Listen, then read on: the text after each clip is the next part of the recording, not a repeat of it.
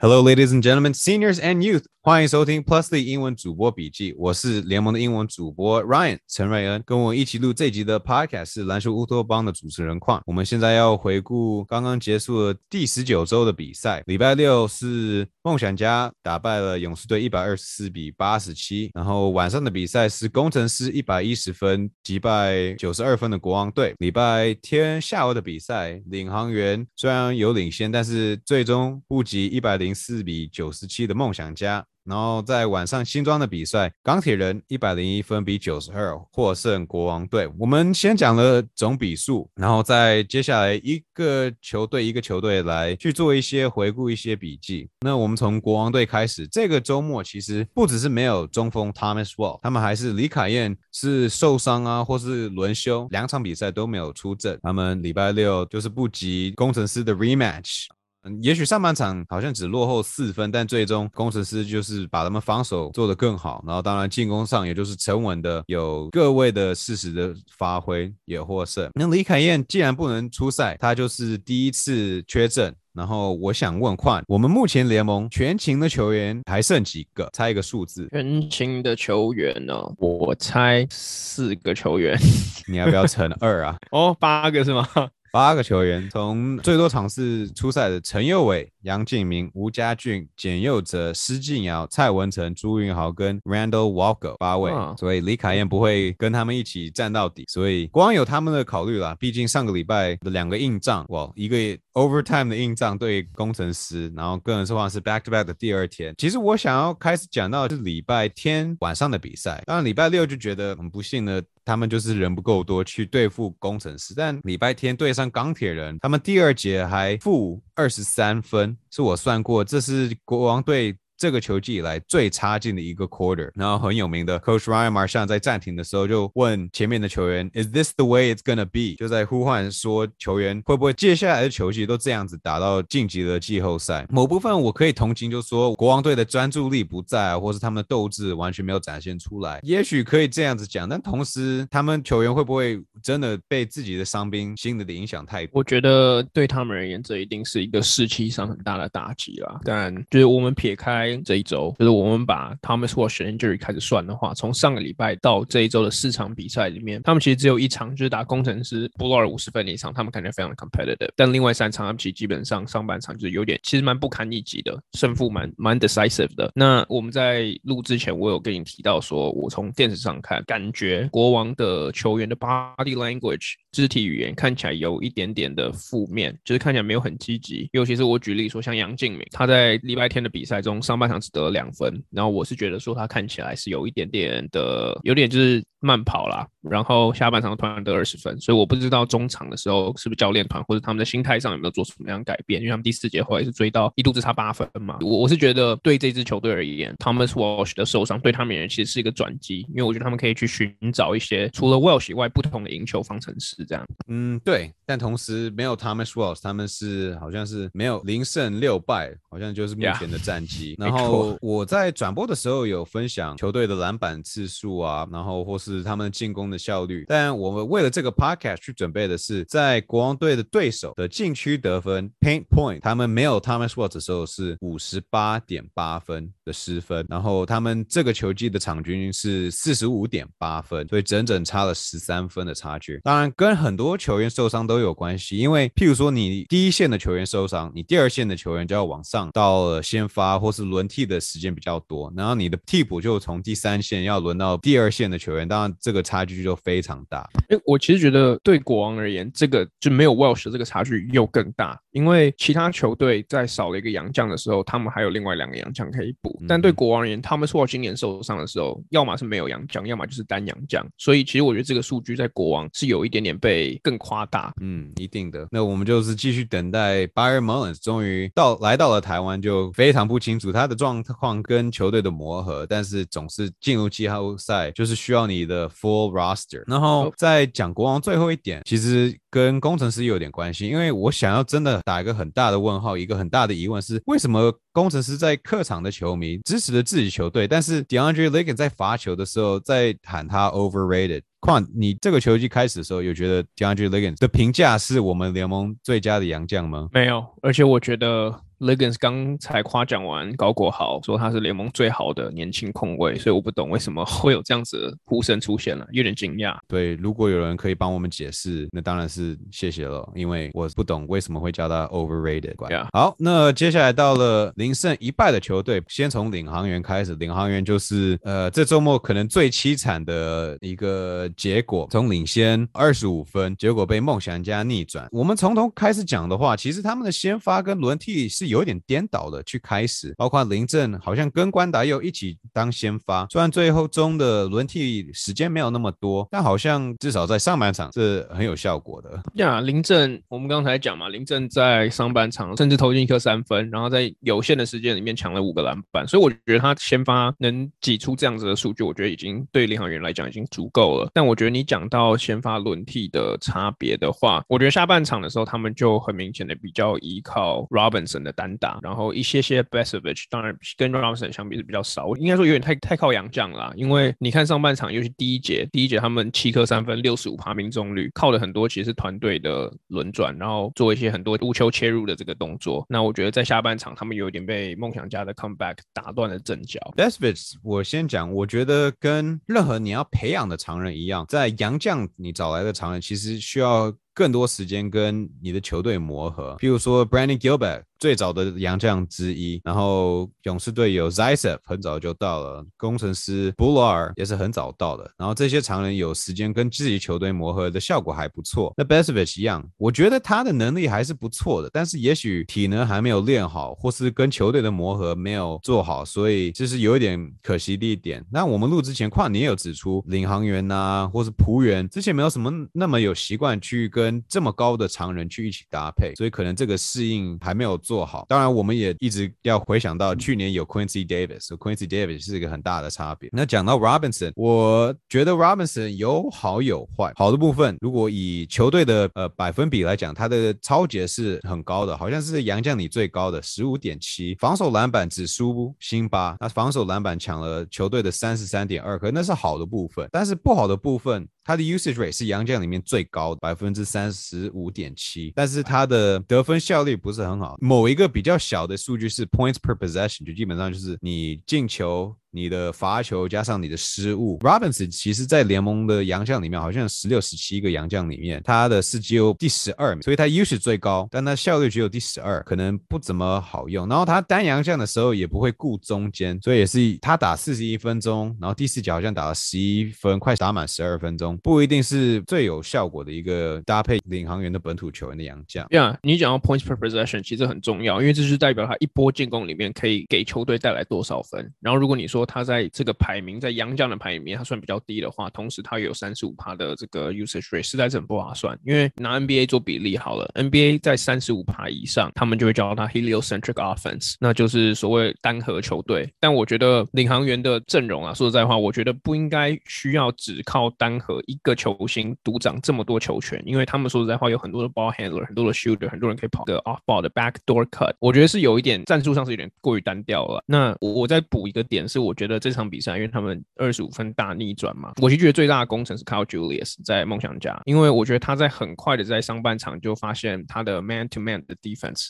对领航员第一节被打爆了，所以他后下半场就转移到了区域防守。那反观领航员是一整场都很执意的要打区域防守，那导致他们在三分线上面的保护做的实在是非常的差。尤其是第四节给简浩好多空档三分，最后四个三分进了，然后基本上就是 nail the coffin，right？对，然后简浩有些三分球，其实他们做的战术真的简单到不行，然后领航员的区域防守就是完全没有对到，所以这开始要想说，嗯，这是球员的专注度吗？还是是教练没有做出这个调整？在第三节他们有五次失误，梦想家零次失误，然后当然第四节有简浩跳出来，梦想家下半场的 offensive rating 就是一百五十一，唯一输。的是他们赢国王队的一百什么一百五十九的 offensive rating，真的很疯狂的数字。但是领航员是想要用力赢球的，哎，结果没有。唯一的亮点就是吴家俊从板凳出发得二十二分，好像是 Plusly 生涯高。但最惊讶的就是他的五颗三分球五投全进，他变成了我们联盟 true shooting 跟 effective field goal 单场最高的球员，一百一十六 percent，很疯狂。我其实觉得他打的很 within the flow of the offense。force。就吴家俊其实本来就不是一个会去 force 不好的出手选择，还干嘛的？他投的篮其实都是空档啊。我觉得今天就是领航员一开始 started off hot，然后他就是跟着这一波一起上去，然后他就是持续的不断的手感都好，这样。OK，good for 吴家俊，good for Hayden。讲到 heliocentric，记得要收听 Hootopia 乌托邦的 podcast，继续听到 NBA 谁最会自干的球员。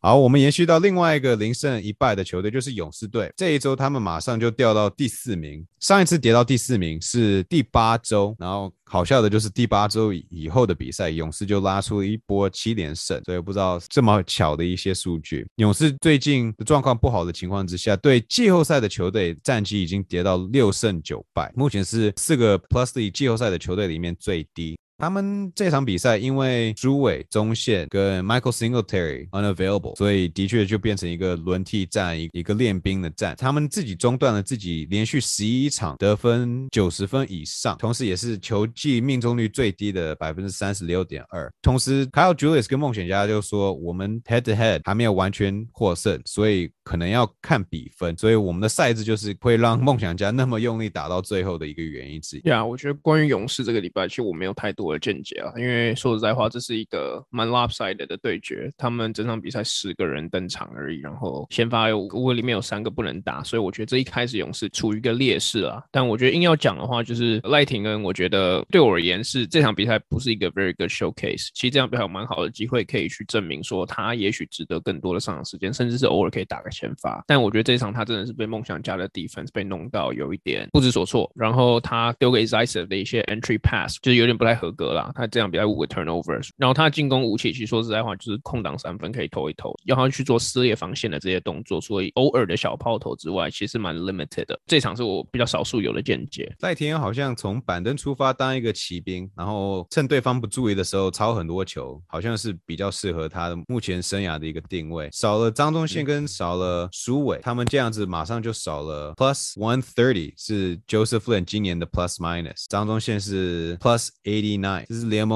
排名第三跟勇士排名第三的两个球员，当然辛特利也是在排行榜很前面的球员，所以就少了这三个先发球员，又差很多。现在跟 Joe 感觉是那种目前这个球季还不会有大爆发的表现，但少了他们，勇士队真的 rotation 就是差了很多。但是在五月十五号例行赛最后一天的比赛，勇士有机会去报仇，开始延续到胜利的那一半。我们从钢铁人开始，他们一个亮点之一是王绿翔初次先发，然后生涯高的上场时间三十三分。钟十四分，但是当然是新人，我们也不能捧他太高，因为这场比赛三分球九投只有一中。然后我算了回去看的比赛，只有两颗是被封阻或者是盖火锅，其他都是蛮 OK 的空档，然后只有投进一颗。虽然钢铁人最终赢了九分，然后之前也有。大比分的领先，但是王绿翔这场比赛只有 plus zero，所以他他场场怎么赢了那么多？他自己的表现就是好。我们接下来到也许表现最突出的是 Anthony Bennett，他这场比赛只有投了一颗 long two，然后常常在禁区的进攻。钢铁人这一场得了五十二分的禁区得分，算是一个球技的很高的标准。还要去继续讲的数据是 Taylor Brown 有大三元，这是他第六次十个助攻以上，他的助攻失误比。率 assist turnover 二点七一是联盟第三，洋将第一。可以有这样的锋线球员，的确是很好用。但是同样，你也觉得钢铁人虽然赢下了这场比赛，对他们好，但同样样的，好像都在看 Anthony Bennett、Taylor Brown 跟吕正如在表演。对啊，他们的重点其实蛮明显的。然后我觉得很明显的就是在到进到第四节，国王跟钢铁人其实基本上已经放上他们比较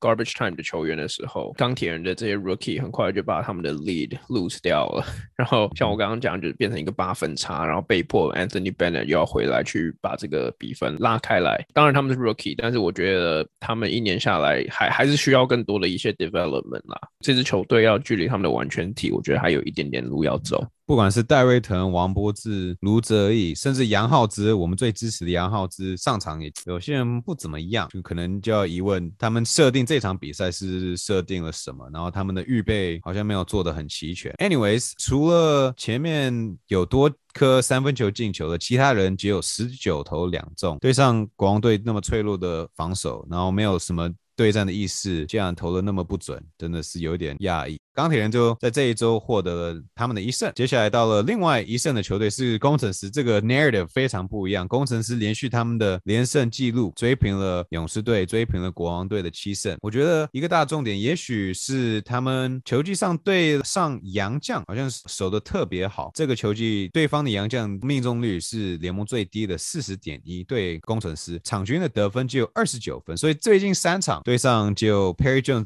的勇士啊，或是对就 DeAndre Legends 的国王队，工程师也是一直压着这个优势而打。最近三场对方的洋将只得十六分，然后 Field Goal 百分之三十三，也觉得这个区域区域带盯人的防守好像真的很奏效，而且感觉他们的唯一调整就是说，你要高国豪啊、朱云豪、郭少杰，你在防守那端要多积极的去做这个区域。我们可以退一点，帮辛巴守入禁区，或者说我们要压迫一点，制造多一点的失误，好像就是工程师找到一个很好的防守诀窍。呀，关于工程师，我觉得他们的好就是你都已经讲到重点了，我就来讲一个我自己的 observation，那就是 Nick Foles 在最近的比赛有一个角色定位上其实有一些些的转变，因为更多外围的进攻责任跑到他们本土群上面了。他过去五场比赛里面只有四场都得分没有到达二十分，那其实对他而言算是一个蛮有趣的指标啦。我也不觉觉得这是坏事，觉得有可能就是如果工程师可以多点开花，这对他们绝对是一大利多。那我就是想说把这个数据带出来，对于他们季后赛有什么影响？我觉得大家可以去参考看看。对啊，Nick Foss，你还是可以保持说他哪一场爆发。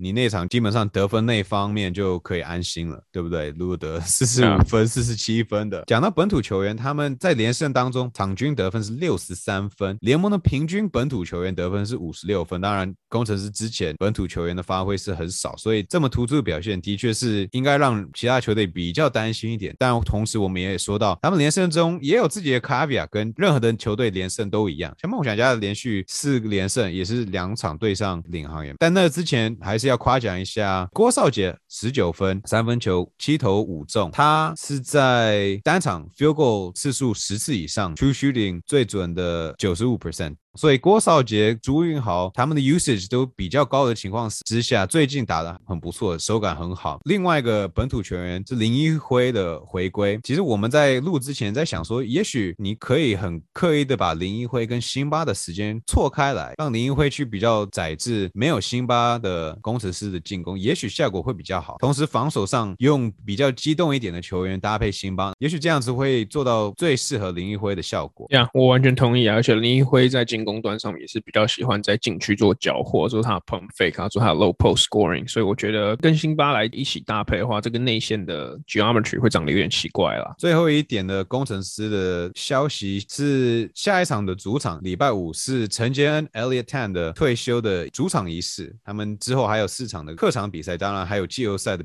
虽然虽早，但是我们就是去珍惜一下各个球员在场上剩下的时间，因为篮球当然是不是很容易的运动，很多激烈的碰撞啊，然后练习的量也不会比其他运动还要少。做个篮球的生命不容易，在不是最舒服、不是最熟悉的环境之下，也是存活了那么久，也有缴出很好的表现。所以就大家继续去为他鼓励，为他去欣赏这最终的一段路程。好，我们最后讲到唯一的两胜零败的球队。对，是梦想家。我之前提到，他们最近拉开了一波四连胜，他们的 caviar 就是对上领航员两次，包括有一次好像是丹阳这样。梦想家获胜勇士队，也是缔造最高得分的胜利的第二场。之前打败国王队是三十九分，之前也有打赢过丹阳将领航员三十四分。梦想家顺的时候，真的打起球来非常顺。呀，我觉得梦想家像你讲打起顺风球来的话，他们看起来像是联盟最危险的球队。这在季后赛其实很重要，因为曾经有一个 NBA 的人讲过，说季后赛其实都是 about stretches，就是谁可以在一个 stretch 能够。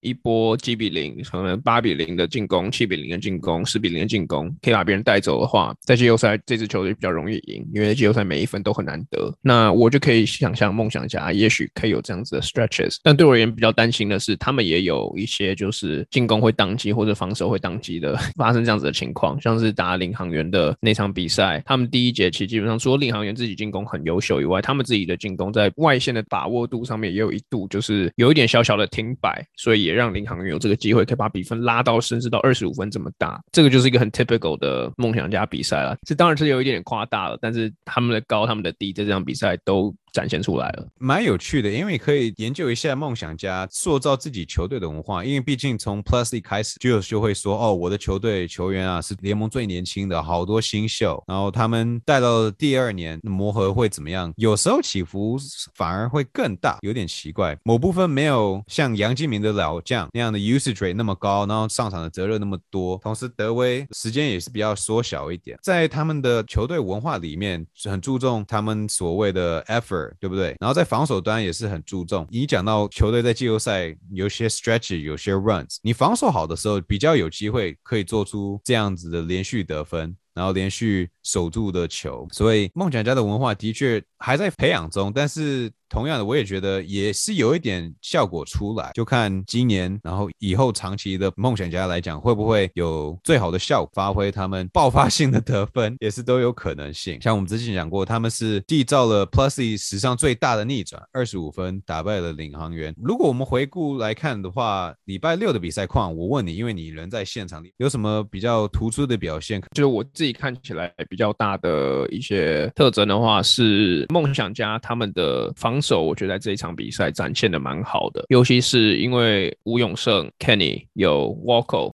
还有陈立焕，他们在锋线上面有很多很 mobile、机动性非常高、横向移动非常高的球员，可以打区域联防。那我觉得这一点在勇士想要，尤其在周桂宇跟赖廷恩想要做 dribble penetration 的时候，其实给他们很大很大的麻烦。他们有这么多 able body 的这个特质上面，我觉得在我们 plus league 里面好像没有有其他人呃有这样子的优势，就是有这些锋线，然后他同时可以帮你带一点进攻，然后在防守上又可以帮你做大锁的工作。这其实就是我们。所谓的 two way player 啦，双向球员，我觉得梦想家队上有最多这样子的类型的球员，的确在最近发挥的最好的那些 two way player。礼拜天呢？礼拜天当然有简浩的第四节十四分，联航员忘了守他的一个情况，他把握住，的确是吹起了胜利的号角。但有什么 Robins 在梦想家这场比赛的获胜的关键人物吗？我觉得除了，因为我刚刚讲说 Kyle Julius 是我觉得胜利工程嘛。那如果球场上除了简浩以外，因为我觉得简浩应该是毋庸置疑，大家觉得是最明显的嘛。